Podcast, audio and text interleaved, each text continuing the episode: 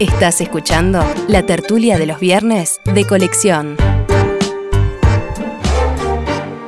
Seguimos con Matilde Rodríguez Larreta, Carlos Maggi, Mauricio Rosenkopf y Juan Grompone.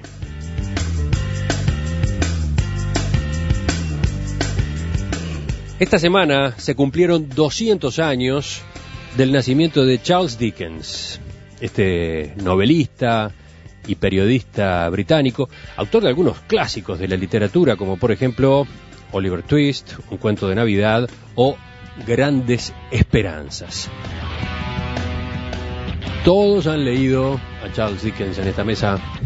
¿Sí? Levanten la mano, todos. Sí, claro. En la audiencia, quienes han leído a Charles Dickens, levanten la mano o manden mensajes de texto, correo electrónico. Bueno, y ustedes saben que cuando elegimos un tema para la tertulia, em, pueden ocurrir sorpresas, ¿no? Este es uno de esos casos. El tema era más o menos cantado para esta tertulia esta semana, pero resulta que ahora Carlos decía fuera de micrófonos, este es el tema más importante que tenemos para tratar hoy.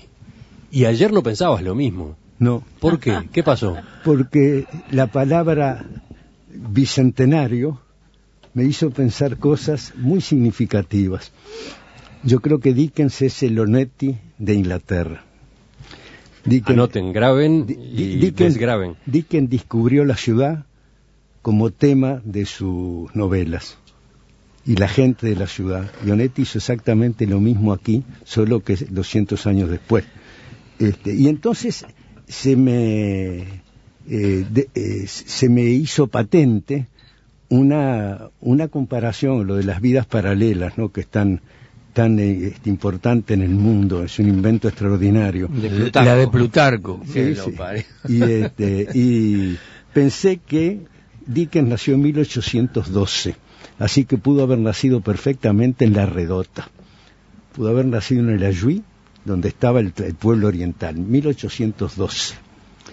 Y esa misma fecha es la fecha en que corre la locomotora, la primera locomotora que se fabrica.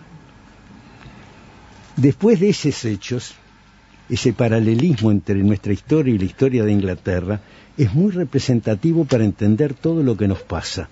Y eso es lo que quería decir que es muy importante. ¿Por qué?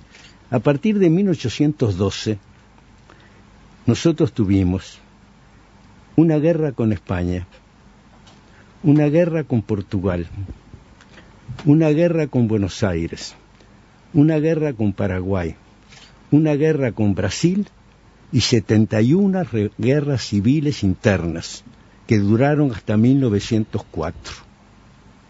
Desde la época de Dickens hasta 1904 nosotros hemos tenido todas esas guerras. Y en 1971 Galeano dice que nos roban. Nosotros no tuvimos tiempo de trabajar, ni de inventar nada. Estuvimos peleando sin parar desde 1812 hasta 1904. Y esto no es una apreciación cualitativa, es un hecho objetivo. Todos los países que dijo fueron objeto de nuestra... Le matamos gente, le matamos gente a España, a Portugal, a Buenos Aires, a Paraguay, a Brasil. Y nos matamos después entre nos nosotros. matamos entre nosotros y degollábamos, Y degollábamos a los, a los prisioneros de parado. ¿No? O sea, era un país brutalmente fiero, ¿no? con una cultura bárbara a un grado que nosotros no imaginamos. Después nos, llamaba, nos llama la atención de que los de afuera nos cobren lo que inventaron, mientras nosotros nos peleábamos. Entonces, eso me parece muy importante. Y Dickens marca una maravilla de para- de- en este paralelismo, porque es el autor más parecido a Netti que se pueden imaginar. Hizo exactamente lo mismo, descubrió la ciudad, al mismo tiempo descubrió la injusticia social que implicaba el maquinismo. Fue un- es un, antecedente de Marx evidente. Es decir, el que hizo mostró lo que después Marx quiso arreglar o mostró como causas para que pasaran cosas este, importantes desde el punto de vista político. Es un autor clave, ¿no? Este, la, es, el de el- la mezcla esa del maquinismo, el ferrocarril, la, la, todo eso es lo que él vivió y contó y mueve sus novelas y la, injusticia que, que estaba patente y se veía, ¿no? él mismo había pasado por esas experiencias, Claro. ¿no? Y Onetti con una manera más desesperanzada y con una intención mucho menos política, hizo de las ciudades del Río de la Plata una cosa muy parecida. Juan, ¿te sorprendió el planteo de Carlos? No, no, no, yo estoy eh, totalmente de acuerdo, pero excepto que yo lo, lo planteo de otra manera. Es decir, Dickens es el primer novelista de la sociedad capitalista.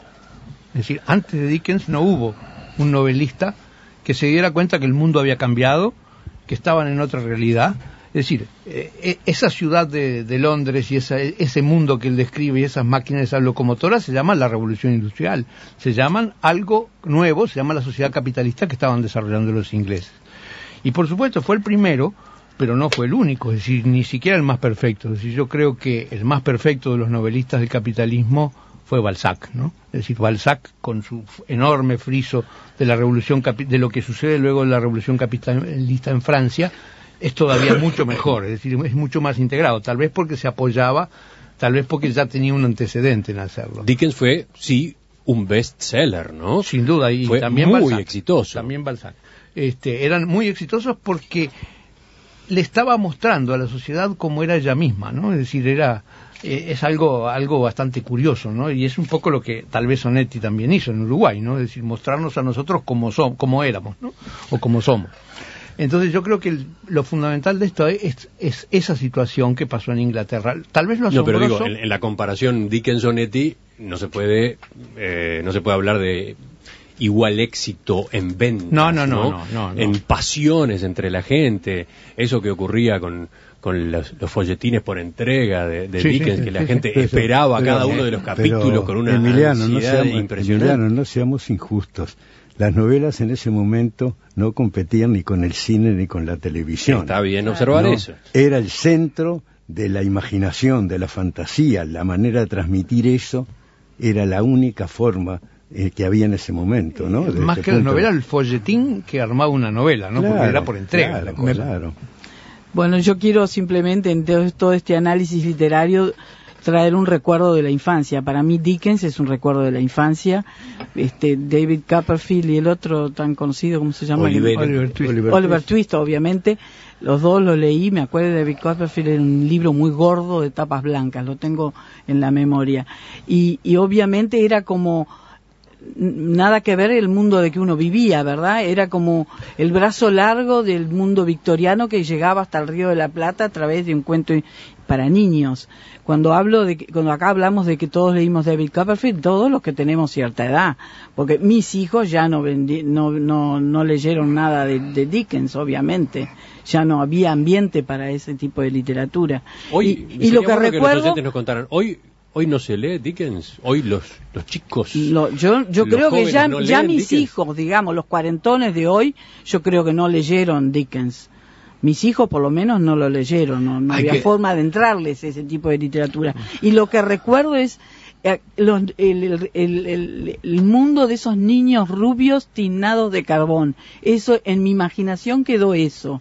Un niño pobre, rubio, maltratado y tiznado de carbón. Esa es mi imagen. Pero les ha llegado por otra vía, porque hay formidables películas con Sí. las dos novelas que tú citaste y entonces se entretienen por ese lado. Mirá lo que dice Juan desde la audiencia. Dickens fue el primer defensor de los derechos humanos de los niños. Exactamente, sí, sí, sí. Era, introducía en su literatura ese mundo, ese mundo infantil. De los niños trabajadores. ¿no? Y quiero recordar Toda lo una que realidad cruda de esa época. Él mismo lo- a los las dos 11 fueron años trabajaba ¿verdad? en una fábrica Cuento de, Navidad betún fue para... película, ¿verdad? Hay varias, sí, hay Y, varias y. Historia de dos ciudades, También. que las dos eran espléndidas, pero no me do- no no las asimilo a esas dos este, novelas que antes mencioné, que eran más infantiles, ¿no? Eran eran de otro nivel y muy interesantes y que se hicieron en cine, sí. Ahora, yo quisiera agregar algo que es, ¿por qué demoró tanto en aparecer Dickens en Inglaterra? Es decir, porque la Revolución Inglesa ocurrió en el siglo, en 1630. Es decir, en 1700 había un florecimiento de las ciencias y de la tecnología y todo eso. ¿Por qué tuvo que pasar otro siglo más para que hubiera el florecimiento en la literatura? También ese florecimiento ocurrió en la pintura, por ejemplo. Si no hay que olvidarse que contemporáneo de Dickens es Turner, que es eh, sin duda el creador del, del impresionismo, por ejemplo, a pesar de que está muy dejado de lado en la historia del arte en general. ¿no?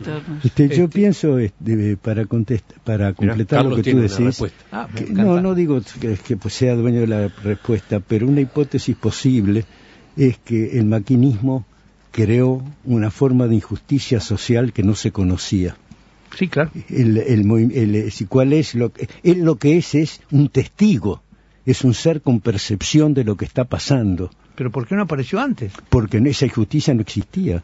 Es decir, la- el maquinismo y la, y la fuerza. Existían otras injusticias, tal vez más grandes, pero la injusticia del capitalismo inicial salvaje, él es un testigo de eso y él lo que cuenta son los desvalidos que sufren por eso, ¿no? Y empieza por los niños, que son los más desvalidos de todos, ¿no? Este, pero yo creo que es ahí donde hay una nueva sensibilidad que corresponde a nuestro tiempo, que es la respuesta a lo que tiene de salvaje, sobre todo en su principio, el capitalismo. Después eso fue domesticado de a poco y en eso estamos. Pero este, él, él, él se agravia, se duele, le pasan cosas porque ve lo que está pasando y eso no había pasado nunca. Algunos testimonios desde la audiencia. Fernanda, desde Canelones, cuenta que ella leyó Great Expectations, o sea, bueno, eh, grandes esperanzas. Difícil de traducir eso, ¿no? Grandes esperanzas, Sí, sí. grandes esperanzas, pero no es la traducción Sí. perfecta. No. eh, imposible la traducción perfecta de ese título. Pero eh, dice, yo la leí en inglés para preparar el First Certificate. Claro, Ese claro. es un caso de lectura de más, Dickens, más ¿no? grande, claro. Eh, después, Olga de Trinidad hace notar que la BBC tiene seriales a propósito de Dickens, que las han pasado por People and Arts y que vale la pena, que Sí, son claro, muy buenas. qué ¿no? lindo, claro. En mi casa, mi padre había tenía un par de primeras ediciones de Dickens, que Ay, era qué un, maravilla. como un- bueno, un aficionado a tener libros buenos y caros, en la época en que el Uruguay tenía dinero y Europa no, y entonces se podían comprar esas cosas. Y además Qué tu lindo. papá era un papá muy especial. Claro que sí, que era muy especial. claro. Eh, me parece de la, de la vida de, de Dickens también interesante agregar la lucha que tuvo en Estados Unidos por los derechos de autor, ¿no? Eh, qué cosa notable darse cuenta de que en aquel momento ocurrían las cosas que le ocurrieron a él, que sus libros, que eran un éxito en Inglaterra, se publicaban en Estados Unidos con un enorme éxito también, pero sin pagarle nada a él, eran, eran ediciones clandestinas, eran Estados- ediciones truchas. Estados Unidos todavía no era el gran defensor de Claro, las patentes y los derechos de autor. Claro. Es lo que le pasa ahora a eso, Estados justo por Unidos. eso, Claro, el- el- claro. La, la- la anécdota o la vivencia de, de Dickens es, eh, es bueno traer la colación ahora cuando, cuando ese tema tiene tanto vigor a raíz de Internet y, y las redes sociales, ¿no? Eh, él intentó, llevó una brega muy fuerte en esa materia, no tuvo éxito y desistió. Directamente terminó aflojando en aquel momento. Sí, de todos modos, este, volvió a Estados Unidos, pero con eh, otro tipo de ingresos. Allí los ingresos los obtenía de otra manera, como leyendo sus obras en actos públicos, Ahí en, está. en teatros. Madonna. ¿verdad? ¿Eh? ¿Qué es? Que es Grandes- exactamente- grandes conciertos y no venta de discos. Es exactamente Sí, lo claro. que tienen que hacer los autores ahora, ya tema que hemos hablado un par de tertulias. Mark, Mark Twain, este, su ingreso consistía en eh, recorrer los pueblos y leer su famoso cuento sobre la rana. Este, además lo hacía traducido al francés y del francés al inglés nuevamente. Era realmente uno de los grandes. No, pero, pero está buena la observación que hace Juan, este, como que estamos dando vueltas, ¿no? Eh, hoy, ante el problema que implica eh, la reproducción de las obras artísticas sin pagar derechos de autor, por ejemplo, a través de Internet, las copias ilegales de discos, etcétera, ¿cuál es la gran fuente de, de ingresos de, de los músicos, por ejemplo? Las giras, conciertos. las giras y los conciertos, no tanto los discos como las presentaciones en directo, en vivo. Bueno, Charles Dickens se las había ingeniado por ese lado en el caso de Estados Unidos y ganaba muy bien presentándose a leer sus obras. Claro, con el agregado de que en el caso de Dickens había una vocación, una vocación por la actuación actoral. eh, que lo marcaba también, ¿no? Y que hacía que esa- esas lecturas no fueran lecturas cualesquiera, ¿no? Estás escuchando la tertulia de los viernes de colección.